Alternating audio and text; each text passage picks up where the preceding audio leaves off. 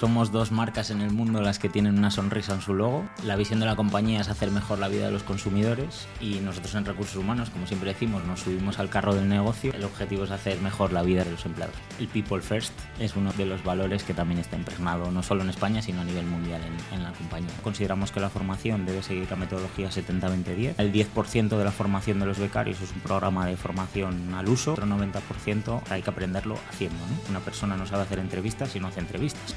Final el 70% de la formación de los becarios es haciendo cosas y haciéndoles partícipes del día a día del departamento, siempre muy acompañado del 20, que es el, el mentoring. De repente tienes que empezar a dar tu feedback a, a uno que a lo mejor te desahogabas con él cuando venías de recibir feedback de tu jefe, ¿no? Y luego nosotros desde Recursos Humanos, pues lo que estamos haciendo es enganchar a todo el mundo con, con nuestros programas de voluntariado. Nos vamos a dedicar a plantar árboles. Claro, pues el shock en el departamento de marketing de una empresa de gran consumo que vende televisiones, de que llegue tu jefe y te diga, a partir de ahora nos vamos a dedicar a plantar árboles, pues te lo puedes imaginar.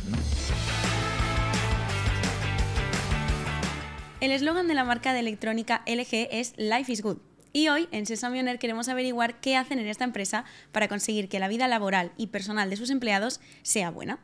Por eso vamos a hablar sobre su estrategia de employer branding, sobre cómo cuidan el talento interno, sobre sus planes de formación y también sobre su compromiso con las personas y con el planeta. ¿Y a quién tenemos para hacerlo? Pues a su director de Recursos Humanos, Luis Moral. Bienvenido, Luis. Hola, muchas gracias. Bueno, bienvenidos a todos a Sésame, a Sésame On Air. Eh, la verdad es que la primera pregunta me gusta mucho porque habla un poco de cómo hoy en día una persona puede proyectar su carrera en una, en una misma empresa, que no es algo que tengamos ahora muy presente todos que pueda ser posible y en tu caso lo ha sido. Eh, no entraste a la empresa con el rol de director de Recursos Humanos, llevas eh, 18 años, si no me equivoco. Entonces, cuéntanos un poco cómo, cómo fueron esos inicios en el eje. Bueno, pues como bien dices, no, no empecé mi, mi, posición en la compañía como director de recursos humanos. Yo entré con una beca en el departamento de recursos humanos para llevar toda la parte de, de prevención de riesgos en marzo del 2005, o sea, uh -huh. hace ya casi 19. Eh, bueno, al final mis inicios en la compañía fueron curiosos. De hecho, recuerdo siempre una anécdota eh, que eh, cuando llegué a la oficina el primer día no tenía sitio en el departamento, no había mesa para mí en el departamento de recursos humanos. Y de hecho siempre es una coña que tengo con mis compañeros, que todavía sigue alguno en, en la compañía, que, que, al principio yo me sentaba en el departamento de informática. Entonces, una historia muy de becarios esa también, sí, una anécdota. A mí me ha pasado. Pues, pues totalmente. Entonces, bueno, es, es, una anécdota curiosa que siempre recuerdo y la otra que siempre recuerdo también de, de mis inicios fue cuando llamé a mi madre y le dije que me habían contratado para trabajar en LG, ¿no? Y mi madre me dijo, ¿y eso qué es? Porque es verdad que hace 19 años la marca no era tan conocida como, como es ahora. Y bueno, era la primera entrevista que hacía. El día que fui a hacer la entrevista me enamoré de lo que vi, del ambiente, de la marca, de lo que sentí durante la entrevista. Y de hecho tenía una entrevista al día siguiente en, en Hewlett Packard y ya no fui, porque mm. me llamaron esa misma mañana, me dijeron, oye, que contamos contigo. Y dije, pues perfecto. Y llamé a HP y les dije, mira, lo siento, ya me han contratado en otro sitio, voy a empezar, empiezo ya. Y, y no, no, llegué ni a ir a, a mi segunda entrevista, ¿no? Entonces, bueno, eh, lo recuerdo con mucha, ahora viéndolo y todo lo que me ha pasado en, en estos 19 años, con mucha ilusión y, y, y, lo sigo viviendo con la misma ilusión, ¿no? que creo que es parte del, del secreto un muy buen comienzo y además como una muy buena lección, ¿no? Porque si después de 18 años sigues ahí, pues ole por el equipo de recruiting, sí, la verdad. Bueno, algo hicieron bien. algo hicieron bien. Eh, eres director desde recursos, desde de Recursos Humanos desde 2018 uh -huh. eh, y me gustaría saber un poco cuáles han sido tus grandes retos dentro de, dentro de este puesto, porque al final, sobre todo en la actualidad, Recursos Humanos es algo que hay que ir trabajando día a día y que la gente está muy confundida con el papel que pueden tener en una empresa. Uh -huh. Bueno, a ver, yo lo tenía fácil porque ya llevaba mucho tiempo en la compañía, con lo cual me conocía a la gente, vengo de abajo, conozco perfectamente todos los intríngulis de la compañía, entonces en ese sentido tenía una ventaja con respecto a que hubiese venido un director de, o una directora de fuera.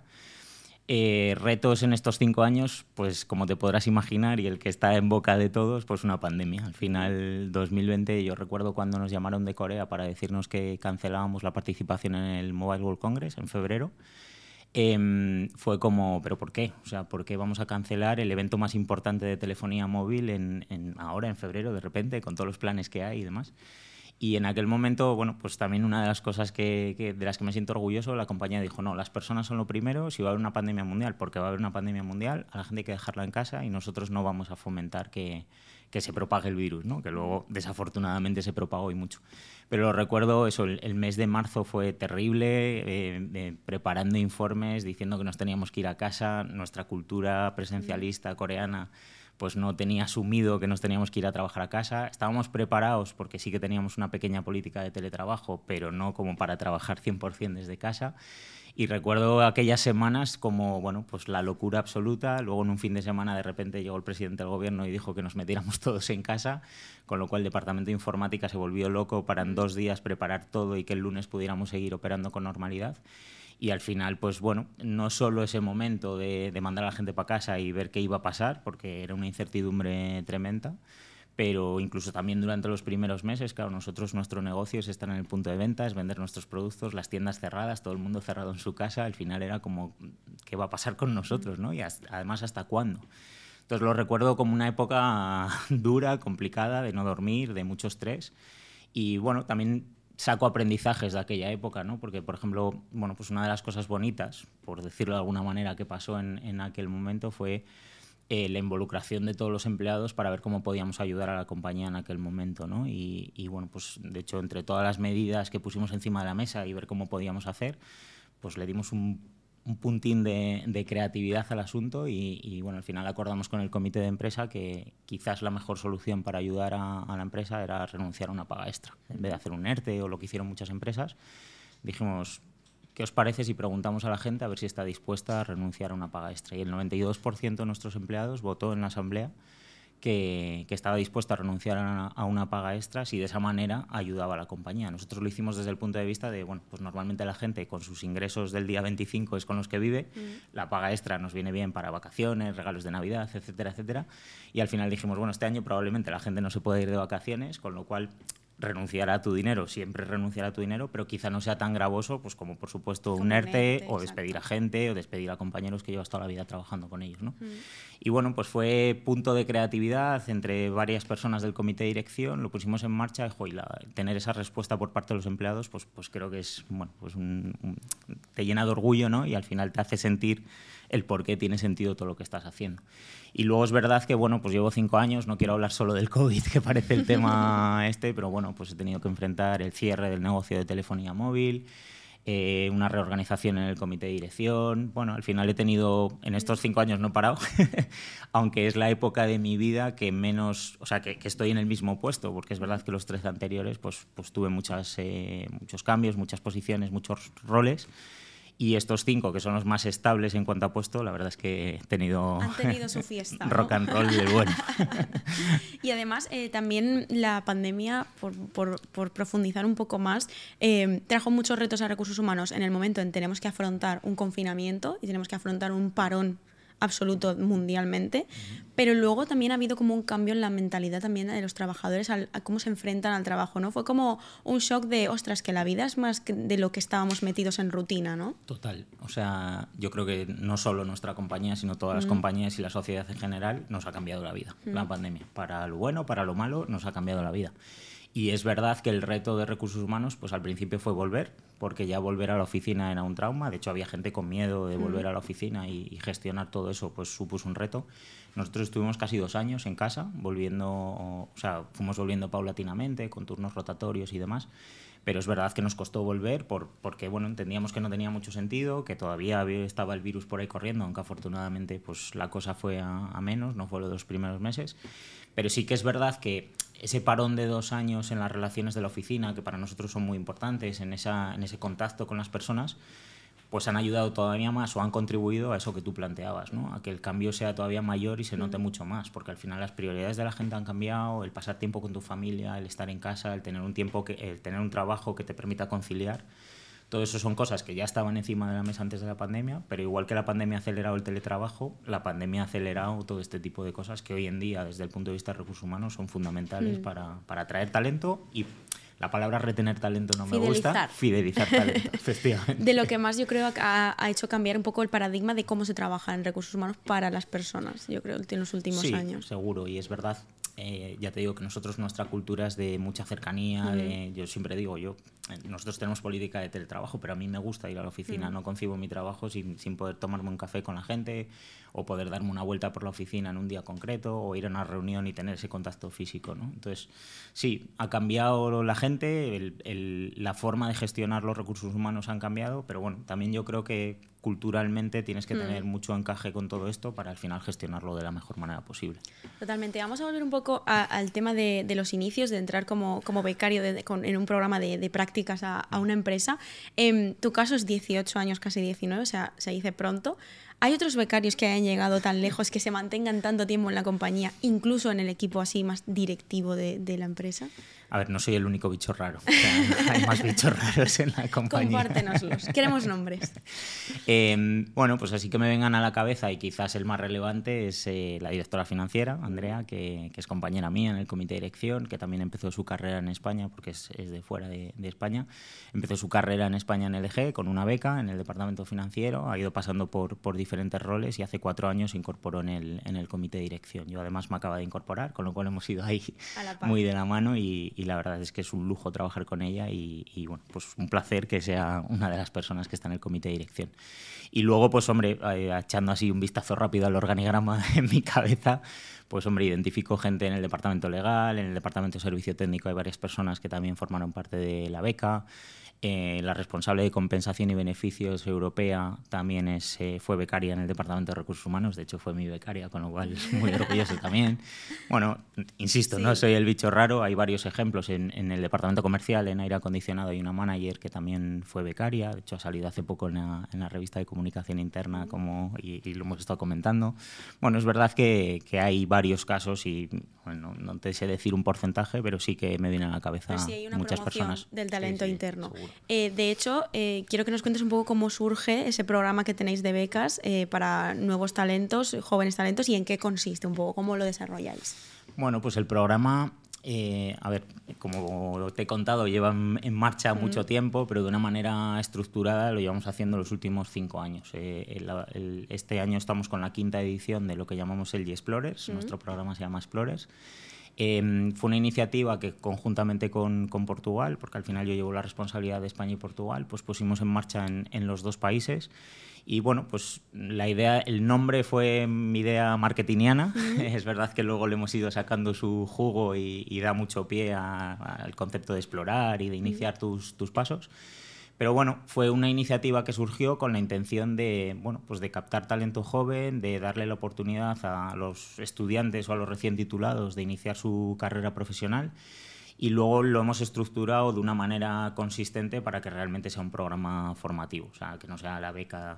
Yo creo que ya fotocopias no hace nadie, espero. Espero que no, espero que no. Pero es verdad que el mito este de los becarios hacen fotocopias o los becarios se sientan en otro departamento, pues espero que, que, haya desaparecido.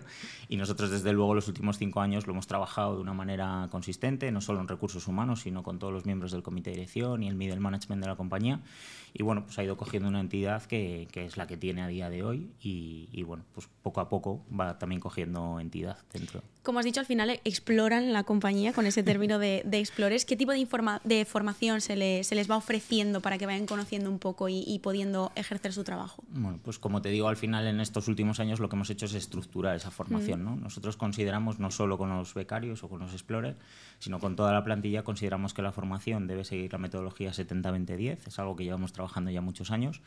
Al final, el 10% de la formación de los becarios es un programa de formación al uso, con formación gamificada, que les permite eh, adquirir conocimientos pues, en gestión del tiempo, en negociación, inicios de liderazgo, eh, comunicación. Bueno, al final tenemos diferentes eh, talleres para que puedan ir adquiriendo conocimientos que muchas veces en la universidad o en las escuelas de negocio nos adquieren, aunque cada vez en esto más la universidad se va poniendo al día.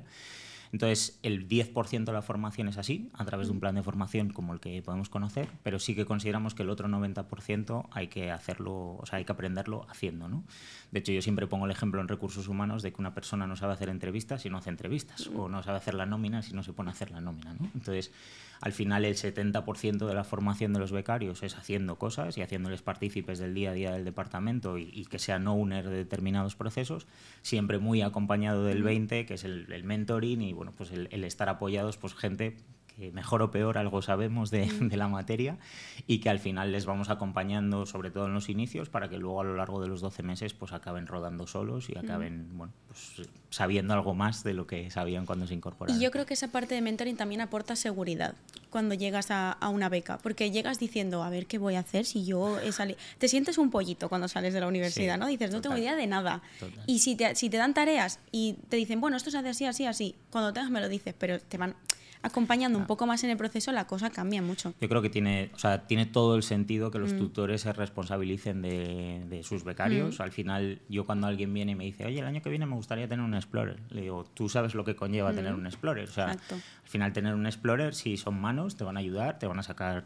tareas, te van a sacar al menos parcialmente trabajo, pero conlleva una responsabilidad. Y al final, yo siempre lo digo, no voy a poner en, en cuestión eh, la calidad del producto, la calidad del, del programa, porque haya gente que no se preocupe de, de que los becarios salgan bien formados, de que se lleven una buena experiencia y que al final acaben hablando bien de la compañía, que también esto es, es muy importante hoy en día. Incluso en algún momento puedan tener algún hueco. Sí, bueno, ese es el, Esa es la ver, idea. esa es la idea, ¿no? Y de hecho, yo siempre digo que los becarios o los explorers son nuestra cantera. Mm. Al final, si me lo llevo a términos futbolísticos, pues es como nuestra cantera, ¿no? Y siempre, bueno, pues como hemos comentado, si hay la más mínima oportunidad de incorporación, pues evidentemente hacemos que la aprovechen y, y contamos con ellos. Desafortunadamente no siempre es posible, porque es verdad que no tenemos un tamaño tal como para incorporar los 25 explorers más o menos que tenemos cada año, con lo cual, bueno, pues no podemos incorporar a todos desde el primer momento, pero sí que contamos con ellos. Entonces, los que se pueden quedar, perfecto, los incorporamos, incluso antes de que acaben la beca, en muchos casos, porque las oportunidades surgen cuando, cuando surgen. Y los que no, pues al final finalizan su beca y, y siempre están un poco en el radar de la compañía. Y que digo- también tengan una buena experiencia. Sí, o sea, al final el objetivo es que el camino sea Exacto. positivo, que se lleven una buena experiencia, porque al final si salen y yo dentro de un año tengo una posibilidad de tal, pues les voy a llamar. Ujú. Y si han salido con una buena impresión, estoy seguro, y en muchos casos nos ha pasado, que han vuelto, ¿no? Entonces es verdad que, bueno, es una forma de, asegurarte, como te decía antes, que, la calidad sea la que tiene que ser, pensando en ellos y pensando también en, la reputación de la compañía. La siguiente pregunta va un poco en la línea de si el- crees que el programa de becarios es un filón clave en, en el employer branding de LG. Y yo quería añadir un apunte y es si crees que cuando una empresa que tiene más cantera, es decir, que ha conseguido, pues eso, a través de gente que ha entrado de prácticas o becarios, han conseguido promocionar, quizá tiene más empleados con engagement, con compromiso con la compañía. Creo que sí, sin duda, porque al final somos un ejemplo para, para ellos. O sea, yo cuando me siento con los eh, Explorer en, en la última fase del proceso de selección, que hacemos una cosa que llamamos la Talent Week, que es muy chula, vienen, nos conocen, bueno, ahora lo hacemos virtual, ¿no? Pero vienen, nos conoces, estamos con ellos, estamos toda la mañana con ellos, aunque solo sea parte del proceso de selección. Al final poderle contar casos reales de, bueno, de éxito, me cuesta decir de éxito, ¿no? Pero bueno, casos reales que al final eh, puedas contar y que sean una realidad y que incluso vayan compañeros míos y hablen de, de, bueno, pues de esas experiencias, ya no de la mía, sino de cualquiera, pues al final siempre ayuda a que, a que se lo crean, que todo lo que les estás contando no es humo y que al final pues, pues quieran formar parte de, de, bueno, pues de la compañía y del, del programa. Que en un momento de batalla por el talento, carrera por el talento, como lo quieras llamar, pues al final es muy importante, ¿no? El, el poder tener esas herramientas que hagan que el, que el talento joven quiera, quiera trabajar contigo. Entonces, me decías, ¿es una iniciativa clave de employer branding? Pues seguro. Al final no es la única, pero seguro, porque, insisto, en- quizás en cuanto a atracción de talento joven es nuestra principal herramienta de, de employer branding. Es verdad que llevamos muchos años trabajando eh, este tema y, bueno, pues nos hemos presentado a certificaciones de todo tipo, fuimos 10 años seguidos Top Employer, tuvimos el sello de Great Place to Work durante muchos años, este año nos han incluido en el ranking de actualidad económica, bueno, al final es algo que llevamos trabajando mucho la marca empleadora, pero al final yo siempre, fíjate, y fíjate lo que te voy a decir, es importante todas esas certificaciones, ellos, que venga alguien de fuera y te diga "Ah, qué bien lo haces, está muy bien y es necesario. Pero para mí el principal valor de employer branding son mis propios empleados. Eh, mis propios empleados, mis becarios, mis candidatos, mis, bueno, toda la gente que forme parte del entorno LG, y digo mis, no son míos, pero bueno, del entorno LG, al final creo que esos son los principales, los principales embajadores y los que tienen que hacer que el employer branding de la compañía esté donde esté. Al final hoy en día las redes sociales no las podemos controlar. Yo puedo publicar muchos contenidos de las cosas que hacemos bien y del programa de formación y de Explores y todo lo que tú quieras. Pero hay una componente que no puedo controlar, que son 300 personas hablando de la compañía, de, lo, de cómo viven el día a día y de cómo tal. Entonces, los principales embajadores de employer branding de la hmm. compañía deben de ser los empleados. Y al final, pues eso también lo trabajamos mucho. Exacto, y que al final es como cuando compras un servicio o un producto que te fías más, obviamente, del que lo ha probado y del que lo está viviendo que del que te está diciendo lo maravilloso que es, ¿no? y, si conseguís que eso pase, que pase en un sentido positivo, el employer branding está muy avanzado y muy ganado. yo creo que es clave. Es clave. Es fundamental. Vamos a pasar ahora a cerrar el tema de, las becas y, de la gente de, de prácticas, hablando de Em, un jueguecito que hemos montado. Que viene hablando de becarios, hay muchas celebrities que han empezado su carrera eh, haciendo prácticas. Entonces, y han acabado convirtiéndose en las estrellas que conocemos hoy en día, que ahora reconocerás a todos los que te voy a nombrar. Entonces, el juego consiste en que te voy a contar tres historias y tienes que decir cuál es la falsa. Hay decir, es decir, hay tres, hay dos verdaderas y una falsa. ¿Vale? Tienes que adivinar cuál de ellas es la que es mentira. Vale. Entonces empiezo. La primera es, Steven Spielberg dejó sus estudios a los 17 años para entrar de becario a Universal Studios, sin cobrar nada. Impresionó tanto a los directivos que le ofrecieron dirigir un corto, convirtiéndose en la persona más joven en conseguirlo. Esa es la primera historia. La segunda, después de su bochornoso episodio con Taylor Swift en los premios de la MTV de 2009, el rapero Kanye West se retiró de la música y decidió dar un giro a su carrera, convirtiéndose a sus 32 años en becario de la firma de moda italiana Fendi. Y la siguiente, cuando Donald Trump entró al mundo laboral, soñaba con convertirse en presidente del gobierno, pero del Partido Demócrata. Por eso, en 1967, a los 21 años, le llevaba los cafés al presidente demócrata en Estados Unidos, Lyndon B. Johnson. O sea, tenemos a Spielberg, tenemos a Kanye West y tenemos a Donald Trump. Hombre, la que más inverosímil suena es la de Donald Trump, pero no sé si es la falsa o no, porque bueno, la de Steven Spielberg, al final una beca que te ofrezcan trabajar sin ganar dinero, pues puede encajar, y más hace años. Y la del rapero, pues hombre, sí, que fuera becario a los 32 años una marca de moda, no me suena raro tampoco, no lo sé. Entonces marcamos la C. Yo diría que la C. Pues es correcto. la verdad que no me da Donald Trump siendo demócrata. Yo tampoco. No le pega. Entonces creo que. sirviendo cafés. Clara, exacto. Clara nos lo ha puesto sencillo. Nos lo ha puesto fácil. Probablemente a los 21 años Donald Trump ya tenía un imperio. y ahí está. Seguramente. Pues fin del juego. Y ahora vamos a hablar del tema de LG, Life is Good. Vale. Lo hemos nombrado en la, en la, introducción y me gustaría saber que nos hablaras un poco de esa experiencia del empleado que tenéis en LG. ¿Cuáles serían las claves? Bueno, pues al final eh, somos dos marcas en el mundo las que tienen una sonrisa en su logo, nosotros y Amazon. Em, la visión de la compañía es hacer mejor la vida de los consumidores y nosotros en recursos humanos, como siempre decimos, nos subimos al carro del negocio, con lo cual pues, el objetivo es hacer mejor la vida de, los empleados. Más allá de que en las, en las políticas corporativas y en, en, las guías corporativas el People First es uno de los, de los valores que también está impregnado no solo en España, sino a nivel mundial en, en la compañía. ¿no? Entonces, con ese paraguas, eh, evidentemente trabajar en, en, la experiencia del empleado y en hacer mejor la vida del empleado, pues, pues es más fácil ¿no? que, que en otras compañías. Dicho esto, al final no somos una compañía fácil, o sea, no, nuestra vida no es fácil, pero sí que la labor de recursos humanos, del comité de dirección y de todos los líderes es intentar hacerla más fácil, ¿no? Y al final, bueno, pues tratamos de tener un liderazgo cercano, eh, somos una empresa muy horizontal, a pesar de la, de la, jerarquía de la cultura coreana, que en, las culturas asiáticas esto es así. Y yo siempre digo además que el ADN de la compañía es el que es, y por mucho que nosotros queramos, no lo vamos a cambiar, porque es el que es. O sea, las personas genéticamente están hechas de una manera y eso no se puede cambiar, por las compañías igual. Entonces es verdad que, que bueno, pues eh, en ese entorno yo creo que un liderazgo cercano, con mucha horizontalidad, hace que, que, la vida sea un poquito más, más fácil. Y ya te digo que no es fácil, pero, pero tratamos de hacerla fácil. De hecho, siempre recuerdo una entrevista con un, con un miembro del comité de dirección de ahora que, que le dijo a una candidata, a ti te, o sea, trabajar en el LG es como subirte a la ola. Y se lo llevó al surf, eh, puro duro.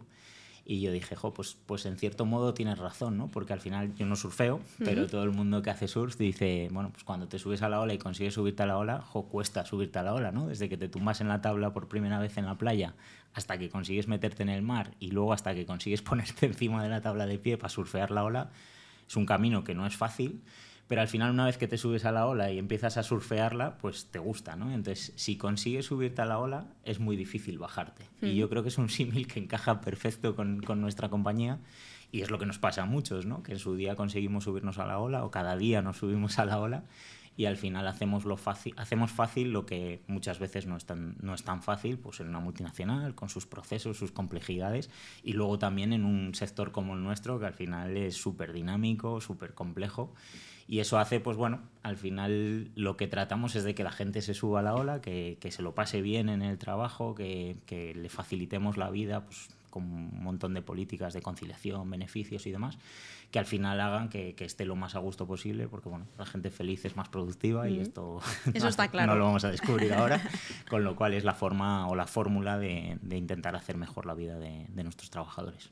Y hablando eh, de proyección, de cómo puede evolucionar una persona desde que entra a la empresa hasta que mm, pues, sale o se jubila ahí, que oye, hay casos que puede pasar. eh, cuando alguien cambia de rol o asciende o cambia un poco eh, sus tareas, sus responsabilidades, ¿cómo se le acompaña desde, desde recursos humanos en el eje? Bueno, pues igual que hacemos con los becarios, mm. que el tutor acompaña y es mentor y demás, eh, cuando una persona promociona y adquiere una posición de liderazgo y de gestión de equipos hay que acompañarla. Y ese acompañamiento lo debe hacer su responsable eh, que es fundamental en ese, en ese camino y en esa progresión. Y si estamos hablando de comité de dirección, pues es el presidente el primero que se involucra en que los que hemos llegado a, ahí pues estemos acompañados y mentorizados de alguna manera eh, con su apoyo. Entonces, eh, hay que acompañarle su jefe y le tiene que acompañar la compañía. Entonces, nosotros hay una fórmula que nos funciona bastante bien, que es eh, hacer talleres grupales de liderazgo en la que la gente se abre y al final, pues bueno, como somos gente que nos conocemos desde hace muchos años, pues siempre es más fácil porque mm. nos conocemos. Entonces es verdad que, eh, pues mira, estoy recordando ahora, el, el, año pasado hicimos un taller con el departamento financiero. Eh, fue un taller durante un año con diferentes sesiones, acompañados por una persona externa en la que Recursos Humanos participó en la, en la definición del programa, pero luego no supimos nada, o sea, fue totalmente para ellos. Eh, acompañados por un consultor externo, por un coach. Eh, les acompañó durante todo un año, estuvieron trabajando en cómo fortalecerse como equipo, cómo mejorar las relaciones personales y profesionales, cómo ser mejor equipo, en definitiva, acompañado al liderazgo de los managers y de la directora del departamento y al final, bueno, pues es un programa durante un año, les ha servido un montón para recuperar determinadas cosas que durante la pandemia habían perdido y al final, bueno, pues el objetivo es que contribuyan más todavía, si cabe, a, a los resultados de negocio, ¿no? A pesar de ser el departamento mm. financiero. Entonces es un ejemplo práctico del año pasado, este mismo formato lo estamos poniendo en marcha ahora con otros dos departamentos en los que también ha habido cambios. Entonces, bueno, es un formato que nos funciona y luego también lo que hemos hecho es que todos los niveles de la organización estén formados en temas de liderazgo. Eh, porque el liderazgo para nosotros no es solo liderazgo de personas, que, que bueno, es lo que mucha gente piensa o tiene en mente. Eh, nosotros dentro del modelo de liderazgo tenemos otros dos pilares que son autoliderazgo. Mm. Tú tienes, capaz de ser, tienes que ser capaz de gestionar tus emociones, el well-being, todas estas cosas, para llegar bien al trabajo, con ganas y con empuje, para liderar tu propio trabajo. ¿no? Entonces, eh, autoliderazgo y líder de negocio, que es como llamamos a ese liderazgo de tu, de tu propio trabajo, son dos píldoras formativas por las que ha pasado toda la organización en los últimos cinco o seis años, porque lo iniciamos justo antes de la, de la pandemia. Y al final es clave no solo para, para, las personas en sí, sino también para acompañar a los líderes cuando mm. cogen el rol, porque todos hablamos el mismo idioma, todos sabemos de lo que, lo que la compañía espera de un líder y al final eso facilita mucho esa transición de, de gente que además eh, una de las cosas, por ejemplo, que a mí más me costó cuando cogí el, el rol es que pasaba a dirigir a mis compañeros. Mm. La gente con la que llevo trabajando 15, 16 años, de repente pasaban a ser parte de mi equipo, ¿no? Y eh, esto es traumático y mm. cuesta porque, oye, de repente tienes que empezar a dar tu feedback a, a uno que a lo mejor te desahogabas con él cuando mm. venías de recibir feedback de tu jefe, ¿no? Entonces, bueno, son situaciones que hay que acompañar a la gente, no las puedes dejar solas en el camino y al final ese liderazgo cercano del que te hablaba, creo que es fundamental para que todo engrane y que, que, todo fluya de una manera natural. Lo facilita mucho más. Seguro. Que tengas también esa confianza de abrirte y de decir ciertas cosas en el momento en el mm. que las necesites. Eh, hablando de la formación, ¿qué nivel de personalización crees que a lo mejor la formación debe tener? Porque al final cada uno tenemos unas necesidades y a lo mejor unas incógnitas que tenemos claro una parte de nuestro trabajo, el de al lado no tiene ni idea y al revés. Uh -huh. Y sin embargo, hay veces que se establecen planes de formación que son genéricos, uh -huh. pero ¿hasta qué punto tenemos que tocar partes? Pues mira, yo creo que la clave es la, el balance entre las dos cosas. Nosotros tenemos un plan de formación establecido que elaboramos todos los años en el primer trimestre. Es un poco nuestra hoja de ruta, no es un libro cerrado. O sea, a lo largo del año, si surgen situaciones al final lo que hacemos es ir adaptándonos y, oye, pueden surgir y pasar cosas. Insisto, en un sector como el nuestro, gran consumo, súper dinámico, pasan cosas durante el año.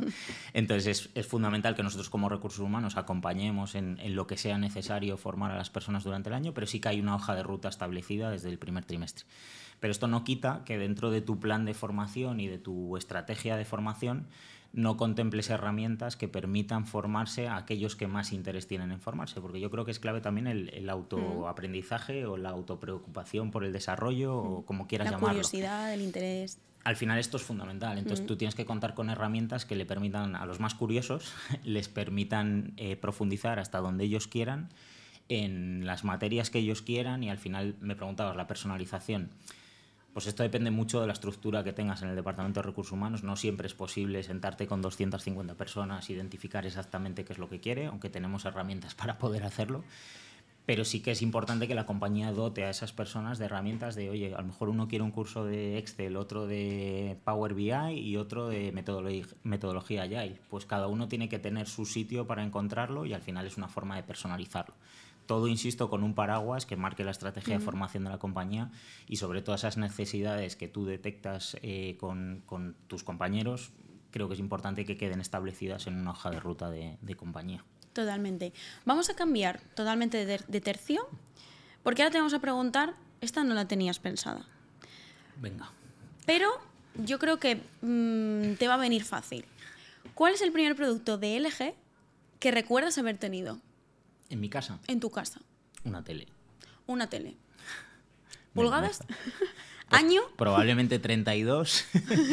y año, probablemente el año que entré a trabajar, porque ya te dije antes que en mi casa no sabíamos lo que era LG. y tu mamá, pues mira la tele. Efectivamente. ¿Y cuántos tienes ahora mismo? Uf. Si tenemos que enumerar. Todo. Eh, si lo tuviera que enumerar, no sé, más de 20 probablemente, seguramente. Nombra un par pues el frigorífico, la lavadora, el aire acondicionado, el monitor de mis hijos, el portátil de mis hijos, más de 20, seguro.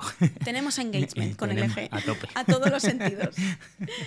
Em, pues mira, yo también tengo.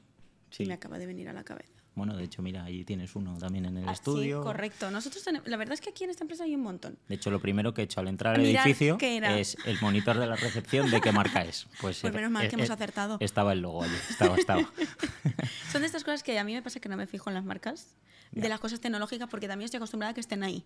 Ya, pero nosotros es al contrario. Nosotros el, Tú dices, el yo defecto, sé lo que es bueno. el defecto es entrar a un bar y lo primero que te fijas es saber de qué marca es. Pues bueno, me lo voy a apuntar a ver si ahora se me queda eso también, ya que, he hablado contigo. Puedes hacer un estudio de mercado. Total. Vamos a hablar, eso pasa como cuando tienes coche, yo antes tenía coche, no tenía coche, no sabía que no sabía distinguir y ahora sé cuál es cada loguito, sé diferenciar. Y ahora ya solo ves el tuyo, Y ahora veo el mío total, todo, todo el rato. Digo, pues todo el mundo tiene mi coche. Me pasa lo mismo. Vamos a hablar de, del programa Smart Green. Vale. Em, quiero que nos, es uno de los grandes aciertos que, que habéis hecho en el, en el departamento y quiero que nos cuentes en qué consiste la iniciativa y qué patitas engloba dentro. Bueno, no solo en el departamento, en la subsidiaria en general. Em, Smart Green es una iniciativa del año 2017, hace seis años ya. Surge por una casualidad de catástrofe, tormenta en el Mediterráneo en el mes de verano, que no es para nada habitual que estés en las Islas Baleares y de repente caiga una tromba de agua que hunde barcos. Entonces eso nos hizo un poco, bueno, a una persona de la compañía, el presidente de la compañía, le hizo, como él siempre dice, caerse del caballo, ¿no? Mm. Y dijo, aquí algo está pasando para que haya pasado una, una desgracia de estas en, pleno mes de agosto en las Islas Baleares, ¿no?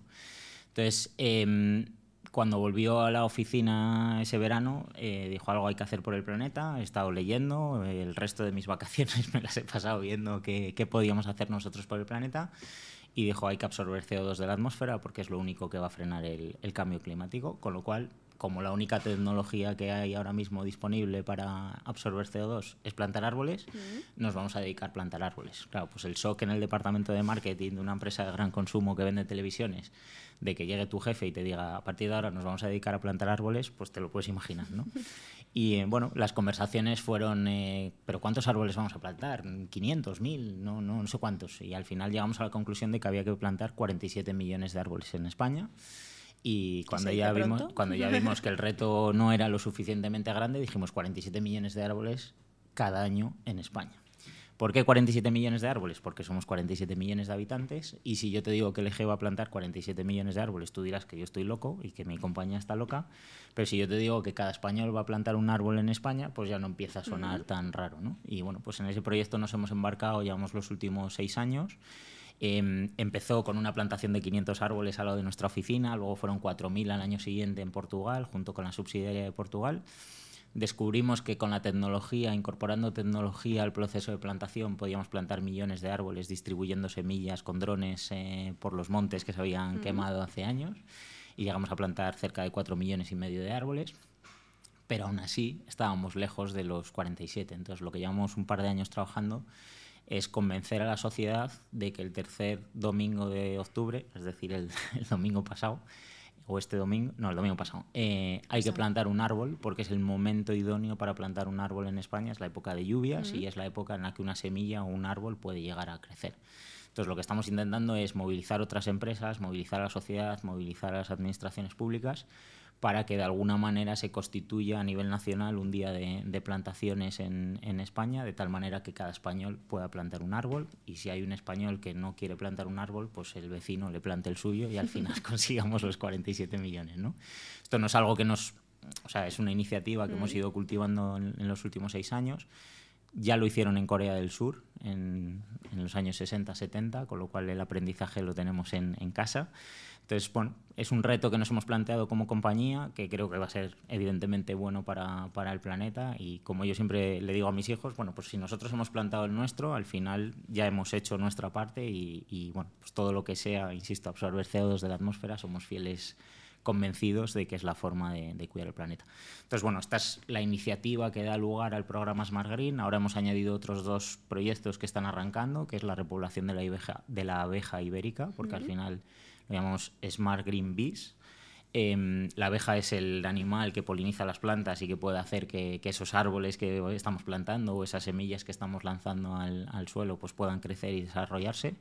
Y el tercero se llama Smart Green Seas y está relacionado con plantación de posidonia en el, Mediterráneo. De hecho, ya hemos hecho este año una pequeña plantación con cuatro voluntarios de la compañía en Formentera porque al final hemos visto y hemos leído en nuestros ratos libres que la posidonia oceánica absorbe, o sea, un, la misma superficie de posidonia oceánica en el Mediterráneo absorbe mucho más que la misma superficie de Amazonas en, en Sudamérica. ¿no? Entonces tenemos una posibilidad enorme en el mar Mediterráneo de, de, recuperar el planeta o de ayudar a recuperar el planeta que tenemos que buscar la forma de aprovechar. Y igual que hicimos con los árboles, que fuimos aprendiendo por el camino, metimos tecnología y llegamos a la conclusión de que podíamos plantar 47 millones de árboles, ahora estamos con el proceso de cómo hacemos posible expandir la posidonia en el Mediterráneo uh -huh. y que esas pequeñas plántulas que cada persona que bucea pueda plantar en el fondo del mar hagan que, pues no sé cuántas acabaremos plantando. Abejas ya llevamos 12 millones, las abejas son fáciles de, sí. de poner. Y, y, bueno, pues Posidonia, veremos, es un proceso que, es, que están haciendo ahora y, y, ya hemos tenido un par de reuniones con otras dos empresas grandes para ponerlo en marcha y, y yo creo que irá cogiendo, que irá cogiendo volumen. Y luego nosotros desde Recursos Humanos, pues lo que estamos haciendo es enganchar a todo el mundo con, con nuestros programas de voluntariado. ¿no? Las tres iniciativas tienen cabida a nivel voluntariado corporativo. Uh -huh los árboles, ya te he dicho que, que fuimos a plantar 4.000 árboles a Portugal, que fue una experiencia muy chula. Con las abejas hemos estado arreglando colmenas en, una, en la Sierra de Madrid, cerca de, de, la oficina.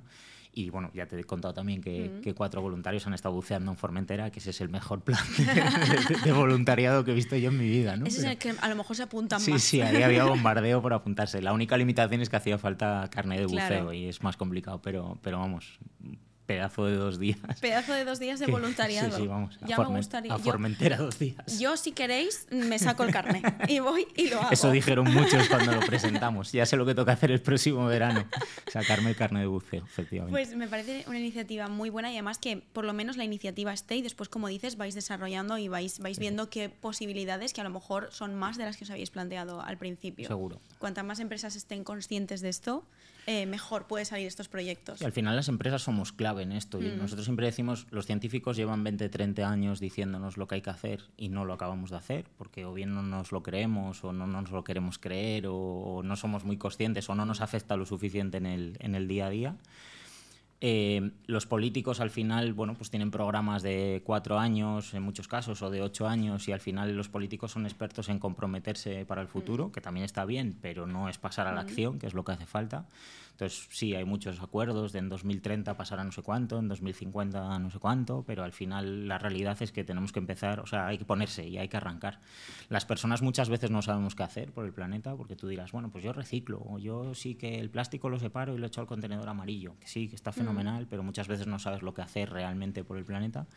Y yo creo que las empresas en esto tenemos un papel clave, porque las empresas somos expertas en definir planes de acción, ejecutarlos y llevarlos hasta el final. Entonces, si todas las empresas nos ponemos, y por eso también es integrar cuantas más empresas en ese proyecto, porque al final las empresas somos las que realmente tenemos el poder de acción y el poder de ir haciendo poco a poco que, que todo esto tenga, tenga sentido. De hecho, nosotros el programa al principio se llamaba LG Smart Green y por el camino decidimos quitarle el LG porque eh, siempre decimos no es una mar, no es un copyright nuestro, o sea, no, no, no se trata de que LG sea la punta de lanza, se trata de que De que nos salvemos el planeta Exacto, de que nos sumemos y que todos cuantas que más empresas se suman, mejor.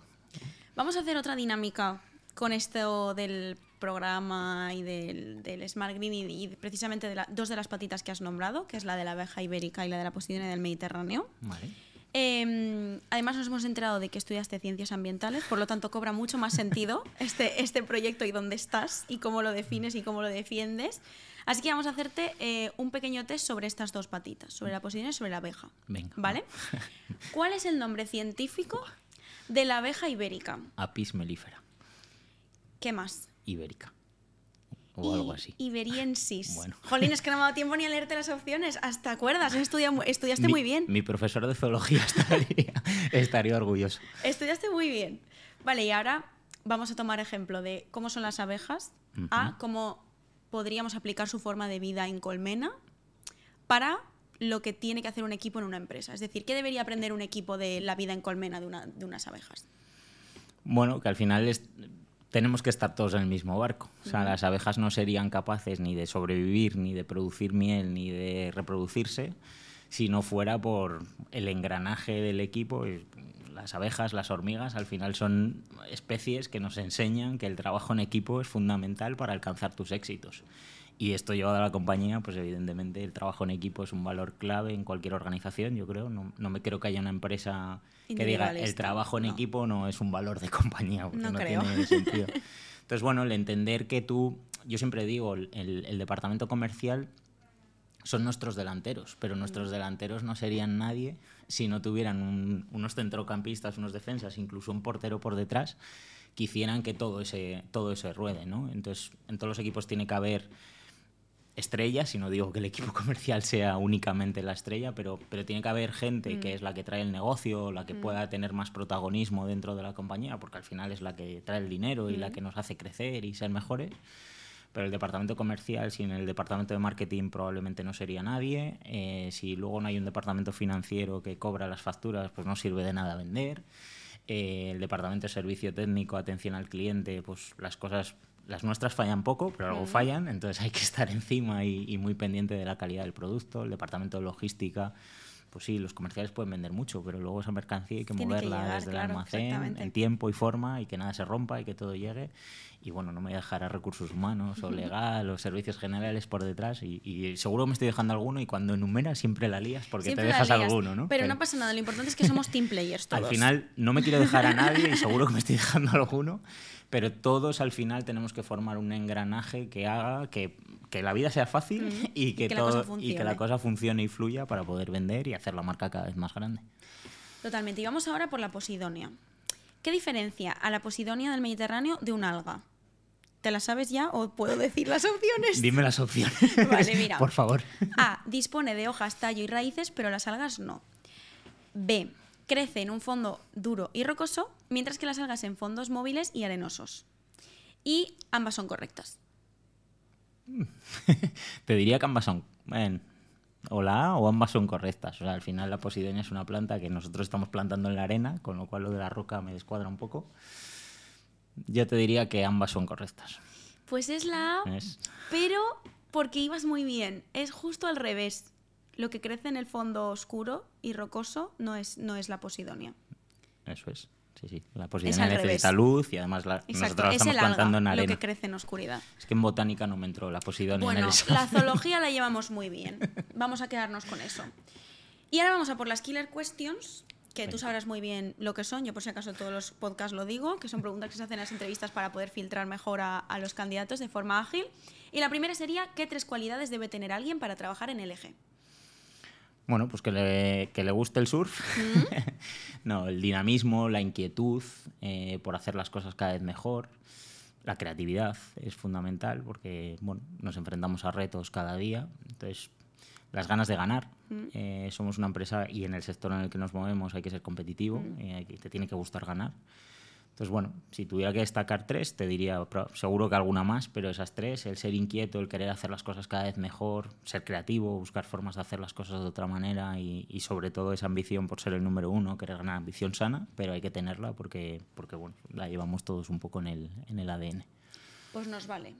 Vamos a por la siguiente. Si te hubieras tenido a ti mismo como becario, ¿te habrías contratado? Seguro, no. no, no lo sé. No. bueno, creo que encajo muy bien con los valores de la compañía y con la cultura de la compañía.